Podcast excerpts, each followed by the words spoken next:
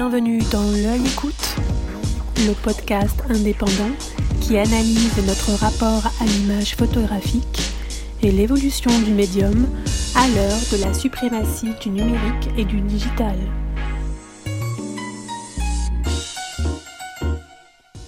Quel est l'impact de la photographie dans sa dynamique de production sur notre environnement? De quelle manière le médium est-il soumis lui aussi au dictat d'une logique de consommation? Et d'épuisement des ressources Comment concilier son métier et les valeurs qu'on défend Comment adapter sa technique à ses préoccupations profondes.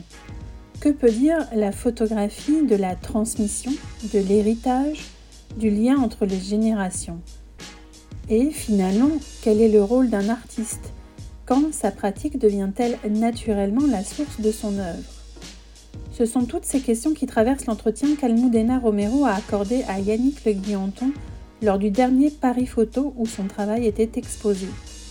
Lauréate de la résidence BMW en 2020, celle-ci fait partie de ces artistes plasticiens engagés qui mêlent la recherche formelle à une réflexion sur la technique elle-même.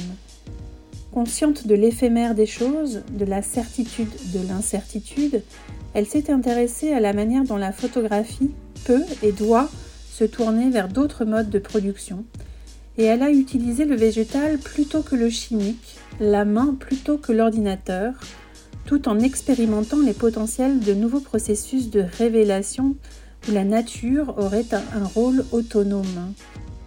Intéressée par les nouveaux concepts qui remettent en cause tous les acquis que l'on croyait intangibles, elle nous fait nous interroger sur l'évolution du médium à l'aune des nouvelles technologies virtuelles, tout en restant très ancrée dans le monde d'aujourd'hui, attentive aux choses, à leur matérialité.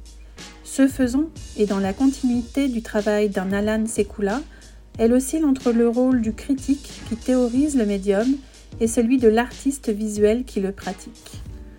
Elle sait que l'aléa est une donnée chaque jour plus prégnante dans nos vies, nous empêchant parfois de nous projeter vers l'avenir. C'est donc au cœur de l'éphémère et du pouvoir de la nature qu'elle inscrit sa pensée critique, ses méthodes et ses explorations qu'elle organise par série. Faire une photographie, The Act of Producing ou Family Album. Une originalité d'approche très séduisante ces dernières années au moment où il est urgent de faire coexister réalisme technique et écologique.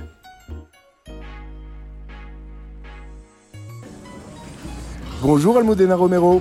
Bonjour. Merci d'avoir répondu à cette invitation de l'œil écoute pour nous présenter votre travail The Pigment Change. Alors on se retrouve euh, à Paris Photo quelques heures avant le vernissage, en pleine installation. Vous êtes euh, lauréate de la résidence BMW 2020 qui s'est tenue à Gobelin, École de l'Image.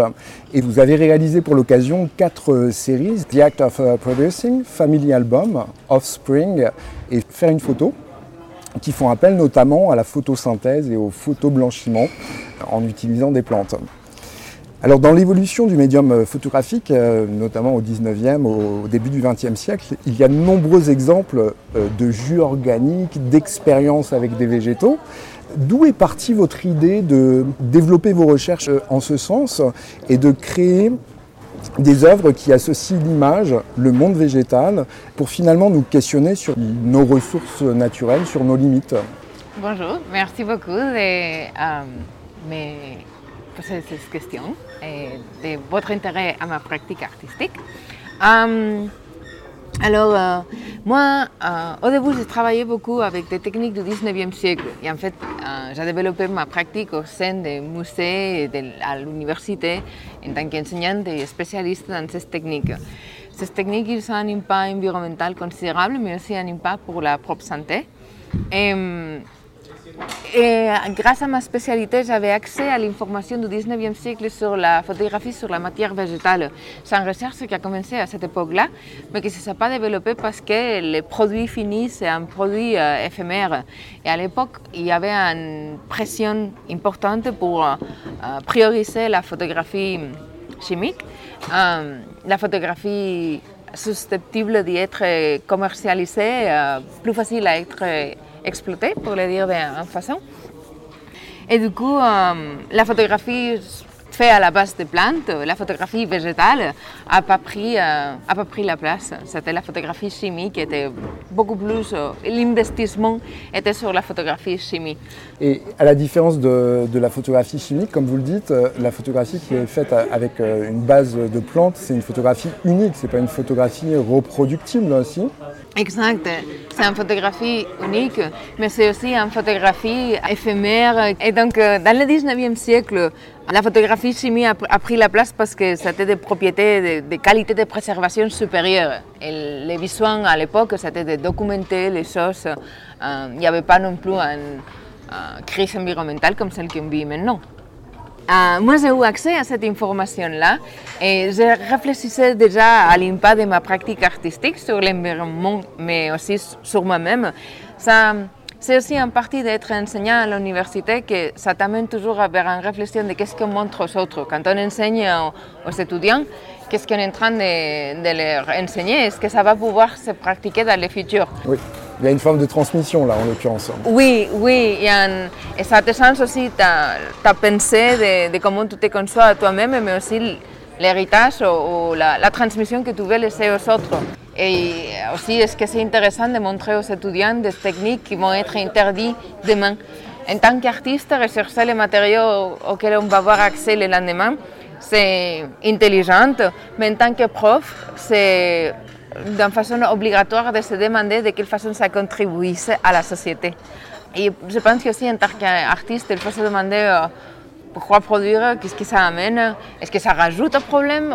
Ou, est-ce que ça expandit en conversation vers, une direction dont on pourrait euh, améliorer nos, possibilités de, vivre en concordance avec la nature? Je pense que l'université, c'est un espace de réflexion et du coup, à réfléchir sur l'impact de la pratique, c'est une chose très courante. Et ça m'a aidé, ma spécialité du 19e siècle, avoir accès à toutes ces informations, ça m'a aidé aussi à développer ma pensée.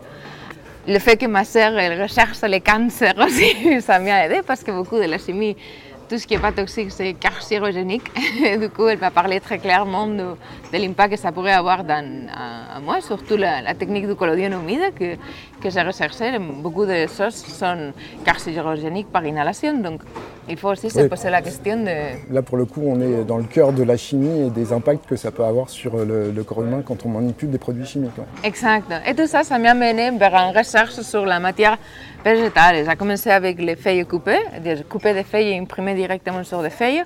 Après, je suis allée aux, fleurs de, aux pétales de fleurs et rechercher la, la couleur comme ça, euh, l'impression en couleur sur des pétales de fleurs.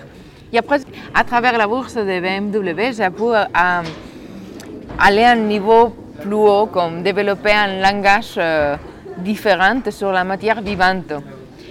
Ça m'a permis, parce que c'est une bourse expérimentale qui soutient la recherche, et ça, en fait, c'est assez généreux parce que euh, c'est difficile de trouver des bourses comme ça, des bourses qui m'a dit, moi, dans mon interview, j'ai dit, euh, je ne sais pas exactement qu'est-ce que ça va donner. C'est-à-dire que vous n'étiez pas sûr de pouvoir apporter un, résultat concret. Euh, donc là, pour Arles, puisque vous avez exposé à Arles, et pour Paris Photo en l'occurrence. Oui, et c'est bien qu'ils sont flexibles, qu'ils comprennent que c'est une bourse expérimentale et qu'il faut laisser la place à l'expérimentation. Et parfois ça marche et parfois ça ne marche pas. Ça, c'est la recherche. C'est vers l'inconnu. Si, si on savait déjà exactement qu'est-ce que ça va donner, alors pourquoi faire la recherche Bien sûr. Alors, euh, Almudena, lorsque j'ai vu The Act of euh, Producing, donc euh, l'action de produire, j'ai pensé aux herbiers que l'on constituait au XVIIIe siècle. D'ailleurs, j'ai vu qu'il y avait une petite fleur de bougainvilliers et aux botanistes qui prélevaient des plantes pour les étudier. Et j'ai découvert que vous aviez déjà réalisé un, travail photographique sur des feuilles qui s'appelle Growing Concerns, donc qui veut dire, je crois, les préoccupations grandissantes, croissantes. Euh, dans lequel vous mettez en avant le rapport entre la colonisation et les plantes comme le café, le coton, le sucre. Euh, donc on comprend bien évidemment la liaison. Dans The Act of euh, Producing, vous avez reproduit des mains Alors ces mains, on les imagine en train de travailler, ce sont peut-être euh, certainement vos mains. Est-ce que vous avez envisagé cette série comme le prolongement de la première? C'est-à-dire, est-ce que les mains qui nous nourrissent, qui cueillent, qui récoltent, donc euh, aujourd'hui dans, les champs, dans, notre environnement, elles sont encore en lien avec euh, le passé colonial que vous avez donc évoqué dans la première série? Est-ce que vous pouvez nous dire également un tout petit mot de ce à quoi ça ressemble concrètement quand on voit les images? Bien sûr. Alors, euh, j'imprime des images de mes mains qui analysent, qui étudient, qui dans, dans, des gestes qui tiennent les feuilles, mais d'une façon euh, euh, façon parfois un peu violente. C'est une sorte d'analysation de les feuilles, de euh, les plier, les feuilles. C'est des gestes comme ça de mes mains et ils sont imprimés directement sur les photos. Donc tout ce qu'on voit, c'est des photos des mains. Ah, des mains qui travaillent. Sur des grandes feuilles ou sur des petites feuilles Sur des grandes feuilles, sur des petites feuilles aussi. Les petites feuilles, c'est toutes des feuilles dans, le jardin de ma grand-mère, que c'est là que j'ai pu euh, faire une grosse partie de ma recherche. Ma grand-mère a un jardin extraordinaire dans lequel les plantes poussent euh, vraiment bien. Une grande variété de plantes, parce qu'il y a une grande variété de feuilles. Hein, oui, oui, mais parce que l'eau et l'ambiance sont particulièrement bons. Et ma, mes grands-parents, le deux, ils étaient à euh, ils habitent dans un endroit qui s'appelle Albalat des Tarongers. Ça veut dire Albalat des personnes qui cultivent l'orange. C'est une terre d'oranger. Tout le monde travaille la terre. Et du coup, il, ça fait aussi un jardin à elle mm, super varié qui, expresse bien sa, passion pour les plantes. Et qu'en fait, moi, quand j'étais adolescente et intéressée dans les Spice Girls, je n'avais pas compris que ça m'intéressait tellement les plantes, mais c'est intéressant de voir en rétrospective tout ce que ça a calé moi, euh, à l'époque, je ne me rendais pas compte. Mais pour revenir dans, dans votre question, um, effectivement, The Act of Producing, c'était un pont entre la série antérieure et la, toutes les the pigment change. En, en, Growing Concerns, j'analyse les liens entre le passé colonial, l'agenda coloniale et la cultivation de plantes et la photographie. Comme la photographie développe parfois aussi des discours de différenciation entre eux, nous, autres. Um, et, nous, consommateurs, et eux, producteurs, et eux, travailleurs. Exact. Ça, Growing Concerns a commencé parce que je suis allée au Vauxhall Market, au Covent Garden Market, et, j'avoue une quantité de plantes extraordinaires de partout dans le monde, et ça m'a choqué la, le rift, la, la différence entre il y a des fleurs de Colombie qui arrivent tous les jours, constamment, que ça a un impact environnemental énorme. Euh, parce qu'ils sont produits en Colombie, en Colombie et arrivent à Londres fraîches. En avion. En avion, mais surtout la, la, la, chaîne entière, la dynamique. Pour acheter un bouquet de roses à 2 euros, il faut que la personne qui les cultive en Colombie gagne presque rien. La consommation d'eau, les amener fraîches, ça c'est vraiment périssable. Il faut les vendre dans deux jours, sinon c'est poubelle. Et alors que ça consomme toutes ces, toutes ces ressources en Afrique du Sud ou en Colombie, un Colombien ou une personne d'Afrique du Sud a une barrière énorme pour pouvoir migrer. On a toujours eu intérêt à faire échange de produits et de capitaux et les personnes, non. Euh, les personnes ont dû faire des barrières de plus en plus grandes. C'est pour ça que la série s'appelle Growing Concerns. Ça, parle de, de, problématiques qui vont encore plus loin, qui sont en train de, de s'agrandir et qui ont problème d'un taille considérable et, on ne les pense pas assez pour, et ça se développe. Plus il y a une crise environnementale, plus il y aura une pression migratoire, plus on consomme des ressources comme ça pour des produits euh, euh, cheap. Futiles, oui. Euh, plus ça va consommer de l'eau dans ces pays-là. Donc c'est une constante production, consommation et après déchets. C'est une constante dynamique de, um, constante dynamique de consommation, de produire, consommer et après jeter, um, qui est ultra problématique. Et ça, ça m'a amené à réfléchir aussi sur ma propre pratique artistique, parce que ça, c'était comme la question inévitable. Um, en tant qu'artiste, personne engagée avec l'environnement, se demander l'impact de sa pratique, c'est obligatoire. Comme, pourquoi produire Est-ce que je fais partie de cette dynamique de consommer, produire et après déchet Surtout parce qu'une partie du marché de l'art est aussi euh, très ancrée dans cette dynamique de produire, consommer, Euh, et après, euh, ça se stocke quelque part. Et c'est là qu'en The Act of Producing, je pense précisément à ça, à l'idée de produire tel quel. C'est une réflexion un peu intime quel est mon rôle en tant qu'artiste dans la société dans laquelle je vis. Pourquoi, pourquoi produire? Est-ce que ça amène une, une, nouvelle perspective ou ça contribue en, en, conversation avec des autres artistes qui aussi font la biorecherche ou, ou land art ou, ou c'est seulement une question de produire pour produire et remplir son ego et, être plus à la cause du problème qu'une personne qui contribue vers une autre direction finalement, la main, euh, elle symbolise l'outil et la production. Et surtout que dans Growing Concern, je pensais beaucoup à, à, à l'engrenage que ça demande l'idée de produire. Non? Comme un Growing Concern, c'est, je la lié à l'agenda coloniale, mais ce que je voyais, c'est comme toute la dynamique du marché euh, et tout ce que ça demande pour produire. Et après, je me suis focalisée, ok, ça c'est le euh, panorama général, et maintenant, je vais refléter sur ma pratique aussi, parce que on peut pas, je ne voulais pas avoir seulement une vision critique ou une vision analyse. Je ne voulais pas seulement analyser l'extérieur ou, ou une, une, dynamique. Vous vouliez l'induire dans votre propre technique. Exact, et, et me refléter sur moi-même, et ok, et moi, dans, dans ce panorama, panorama qu'est-ce que je fais que... Oui, je ne peux pas simplement dénoncer être aveugle en, en même temps. À, à, mes propres conséquences de, en tant qu'artiste qui produit ça. Oui. Alors, la photographie par nature, elle est souvent narrative, et d'ailleurs, dans Growing Concerns, vous utilisez des images de presse que vous projetez donc sur des feuilles qui viennent de, ces pays euh, exotiques pour nous, Européens. Elle délivre des informations. Je pense au photojournalisme, à la photographie documentaire, au portrait. Et c'est justement le choix du portrait que vous avez fait dans Family Album, en reproduisant sur un tapis végétal de cresson des portraits des membres de votre famille. Est-ce que vous pouvez nous dire comment techniquement vous réalisez ces images végétales? Est-ce que symbolise pour vous la photo de famille qui est un genre qui est apparu en même temps que la photographie? Um, Alors techniquement, ce que je fais, c'est que je projette une image sur une toile de cresson.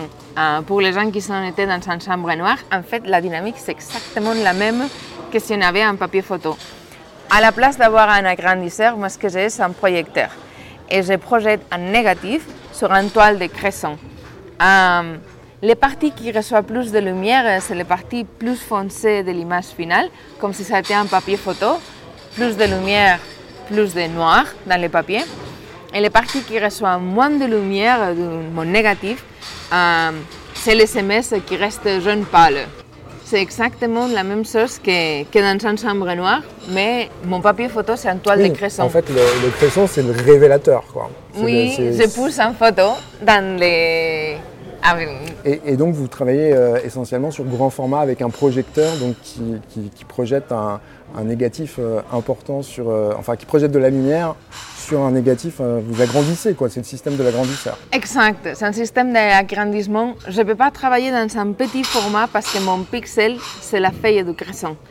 Et si... Euh, oui, c'est petit. C'est, on ne se rend pas compte en fait parce que le cresson, euh, quand, il est, quand il arrive à son évolution, il est assez grand, mais là c'est tout petit, c'est minuscule. Exact, c'est tout petit. Et si je fais seulement des petits formats, ben, ça serait une image petite avec des très grands pixels. On aurait du mal à voir ce qu'il y a dans. Du coup, il faut. Euh, chaque petite graine de cresson, c'est mon petit pixel. Il faut faire des grands formats dans lesquels on puisse s'éloigner pour reconstruire l'image dans chaque cerveau.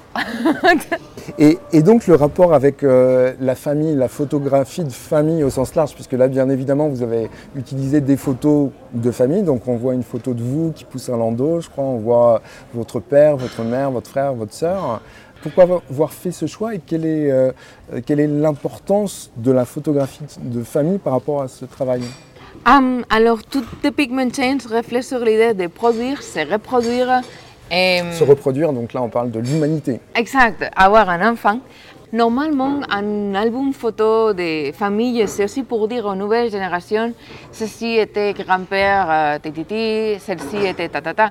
Il y a une idée de documentation en, en, utilisation de la photographie comme résultat, pas comme procès, comme comme produit final de documenter les personnes, qui est qui, pour savoir, pour, pour s'en souvenir des autres.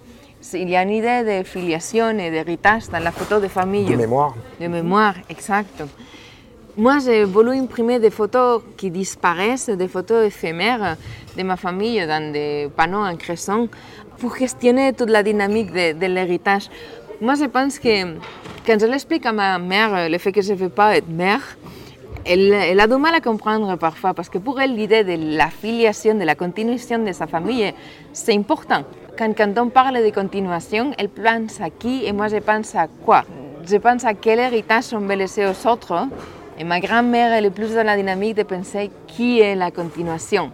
Et c'est pour ça que pour elle, c'est beaucoup plus structurel que ses petits ses filles ont des petits enfants.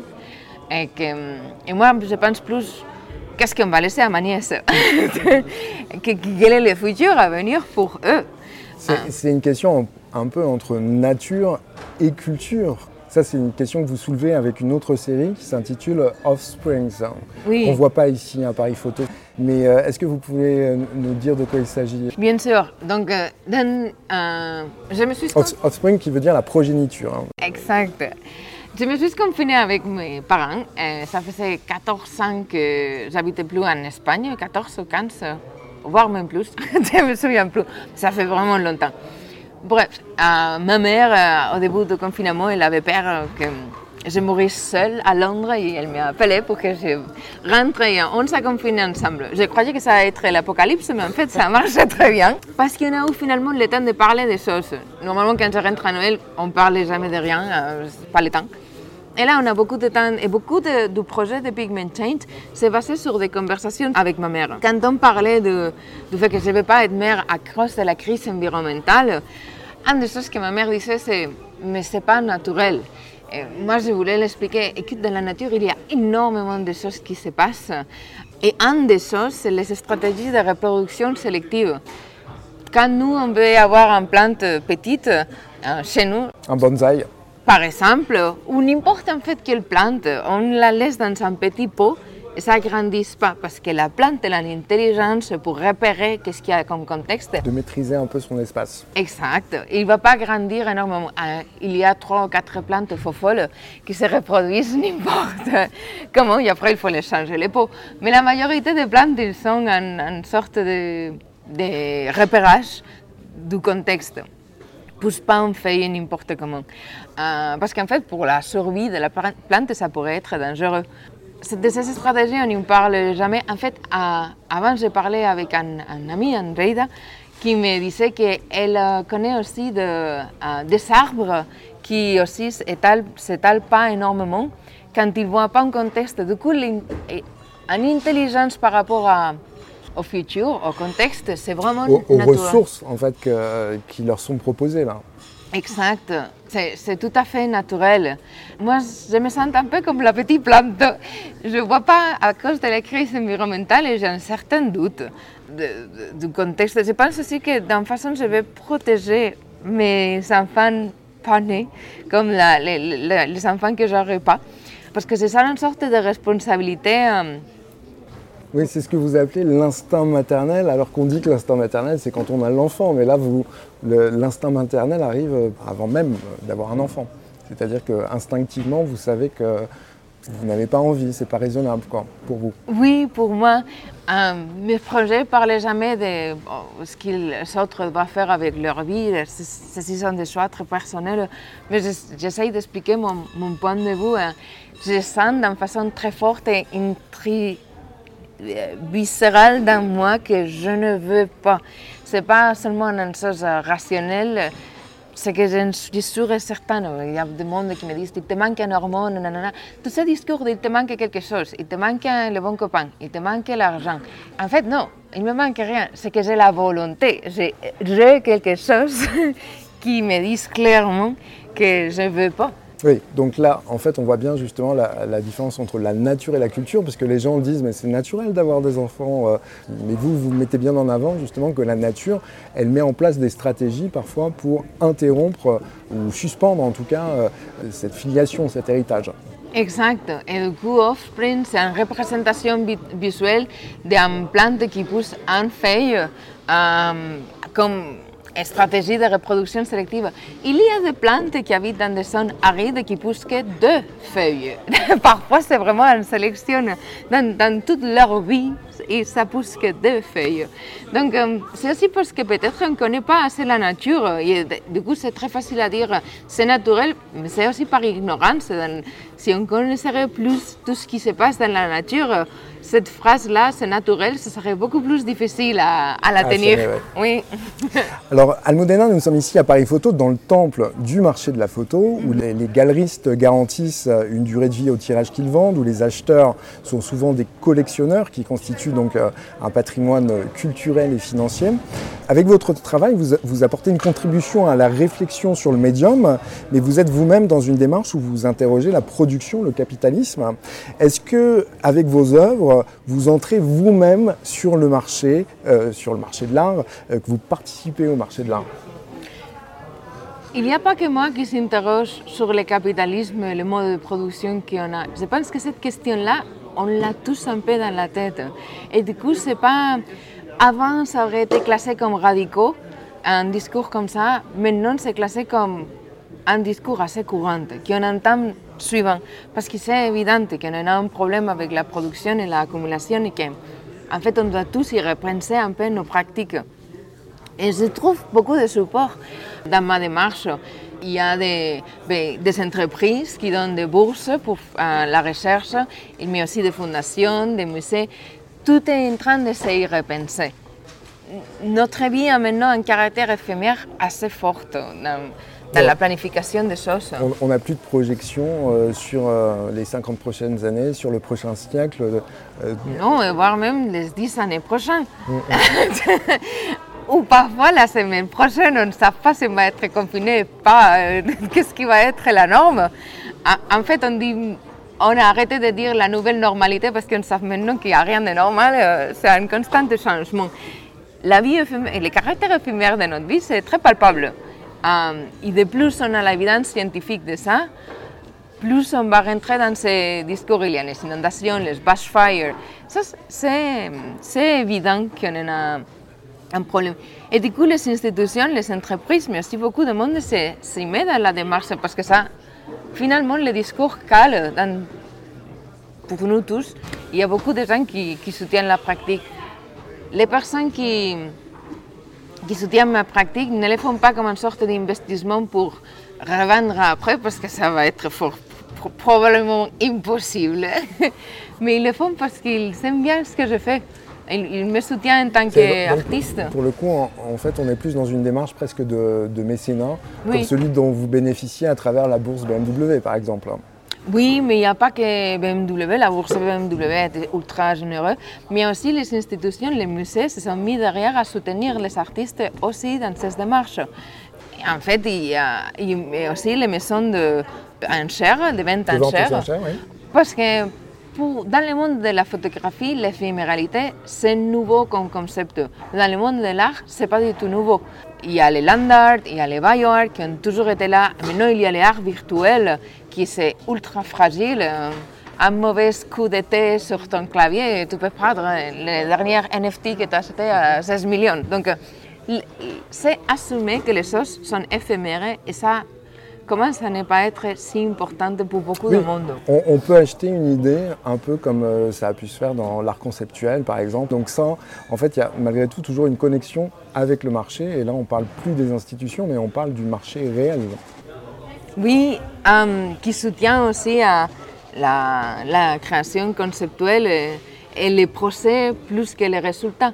Euh, et c'est ça que je suis en train de montrer ici à Paris Photo, que d'ailleurs, beaucoup de personnes de différentes collections viennent à me féliciter de, travail que j'ai fait et à soutenir ma pratique parce qu'il y a un certain intérêt dans le, processus de création et pas seulement dans les résultats. C'est une nouvelle démarche plus performative il y a beaucoup de monde qui trouve intéressant.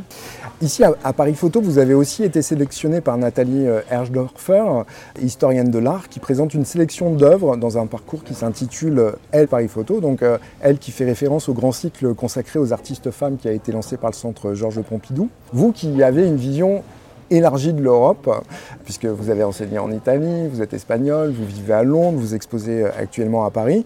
En quoi, d'après vous, est-ce que c'est toujours important dans ces années 2020 de soutenir les femmes photographes et plus largement les femmes qui pratiquent l'art contemporain? Je pense que c'est vraiment important de soutenir les femmes photographes, mais surtout, il ne faut pas se tromper avec ça, je pense, les artistes qui ont une vision féministe parce que c'est la même chose avec les politiciens ou dans, la, science, dans beaucoup de domaines. Le fait d'être femme, ça ne veut pas dire forcément que tu as une vision féministe. Il y a énormément de monde, hommes et femmes, qui ne contribuent pas à un changement dans, dans la société. Et moi, je pense que si on se considère femme, homme, les deux, aucune, on a une vision sexiste des choses Oui, et, non, et si soi-même, parce que le genre, maintenant, ça commence à être beaucoup plus fluide. Si on se pense à nous-mêmes comme femmes, hommes, les deux, ou aucune, in between, euh, ça ne devrait pas être euh, important. Ce qui devrait être, c'est que la pratique amène un discours féministe. On va penser par exemple à politiciens, que c'est plus facile de pitch. Margaret Thatcher, femme, oui, féministe, non. c'est très facile à, comprendre. Marine Le Pen, la même chose. Et dans l'art, et dans, comme dans les sciences, n'importe quel domaine, c'est la, même, la même situation. Il y a des hommes qui peut-être sont en train de produire un art queer qui renverse beaucoup de choses très intéressantes et des femmes qui font un cliché sexiste. Mais le soutien des, femmes artistes, ça veut dire que pour le coup, elles ont un besoin de visibilité qui n'existe pas aujourd'hui. C'est peut-être ça aussi la démarche. Oui, et dans ça, je je suis complètement derrière cette initiative d'égaliser les opportunités de pouvoir se montrer parce que c'est statiquement prouvé, il y a beaucoup moins de femmes qui arrivent à exprimer leur point de vue et du coup qui a un parcours qui égalise cette, euh, manque d'opportunités, c'est important et c'est vraiment bien qu'il soit présent. Mais je pense que maintenant qu'on commence à avoir des genres beaucoup plus fluides, il faut tenir ça en compte aussi. Qu'il faut, faut, ouvrir les spectres à être encore plus queer. Je vois de quoi vous parlez. Alors, la photographie, donc cette écriture de, lumière, c'est une empreinte qui a été transférée sur une surface sensible par l'action de la lumière, donc ça c'est la base de la photographie. Dans vos séries, vous devez parfois utiliser de la lumière artificielle, je pense notamment à la série qu'on a évoquée ensemble qui s'appelle Family Album, où le cresson doit pousser.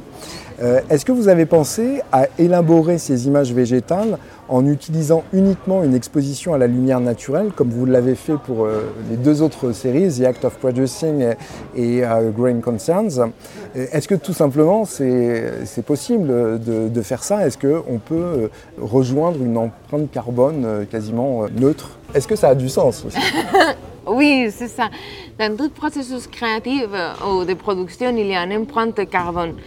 Moi, je pense que si on tombe dans un purisme de zéro carbone tout le temps, déjà ça peut être faux très facilement. Euh, parce que la, euh, la, façon de contrôler euh, que ce soit vrai, c'est vraiment difficile. Si je dis que c'est zéro carbone. Oui, parce qu'il y a beaucoup de communication en fait qui se fait sur, ça. Qui se fait sur ça et il faut être peut-être attentif et ne pas tomber dans un dogme.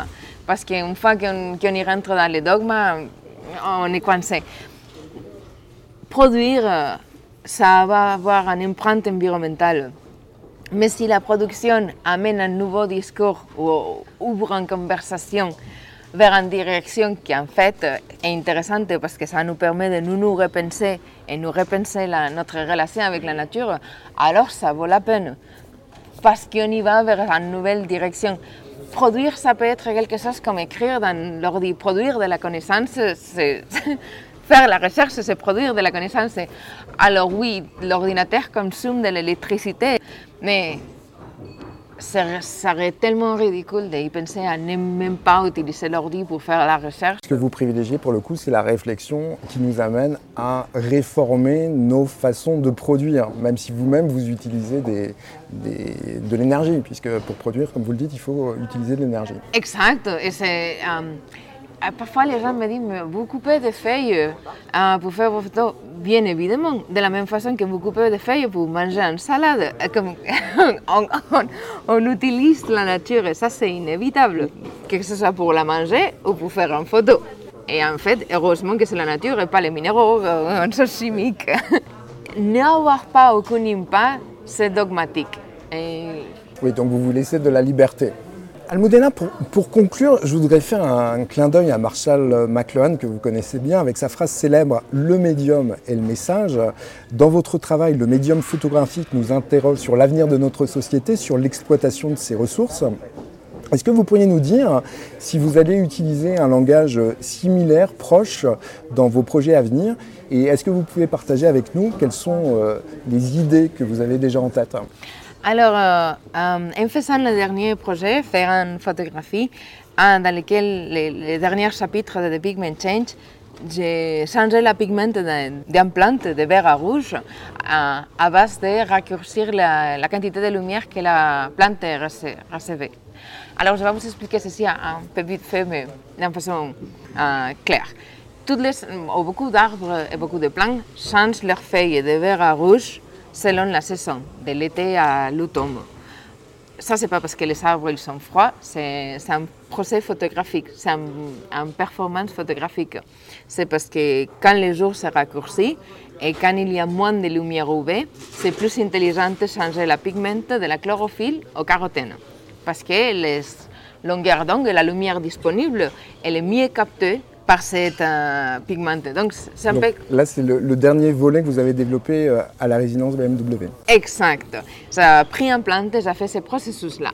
Alors, euh, la question, c'est que j'aurais pas dû raccourcir les jours avec une boîte s'il n'y avait pas de pollution lumière.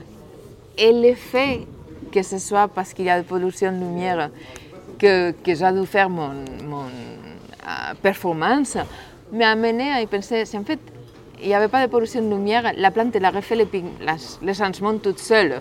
C'est sa performance à elle, ici qui est le performer et qui est l'artiste. C'est son cycle. Et si on commence à comprendre tous ces changements de pigments dans, dans une perspective de... Ça pourrait être très bien en, performance. Euh, si, on, si, on, rentre dans cette euh, pensée, euh, j'ai commencé à me demander est-ce que la plante pourrait faire elle-même de l'art. Et j'ai commencé à lire dans cette direction-là, qui s'appelle Nouveau matérialisme. Et il y a plusieurs scientifiques, philosophes, euh, aussi politiciens qui se sont embarqués dans le New Materialism, dans lequel les plantes sont des droits, de l'autonomie, de l'intelligence. Et, d'ailleurs, vous me rappeliez qu'il y a certaines euh, parties des fleuves ou des forêts qui sont protégées elles-mêmes. Oui, en Nouvelle-Zélande, il y a des fleuves qui sont leurs propres droits qui ont leurs droits, voilà, qui ne sont pas protégés par l'homme pour l'homme, mais qui sont protégés pour ce sont par essence. Exact. Cette nouvelle perspective, moi je la vois comme une sorte de, de renaissance dans laquelle nous, on nous repense à un niveau différent et à une nouvelle relation avec les plantes. Est-ce que les plantes pourraient produire de, produire de l'art? Euh, Produire de l'art, c'est plus une question exclusive de personnes. Et nous, on n'est pas différente de plantes ou plus spéciales parce qu'on peut produire de l'art. En fait, Vous les plantes... un chef d'orchestre. Exact. Très bien. Merci infiniment, Almudena Romero, d'avoir pris un peu de temps pour nous expliquer quelle était votre démarche euh, à quelques heures du vernissage de Paris. Merci à vous. Oui, OK.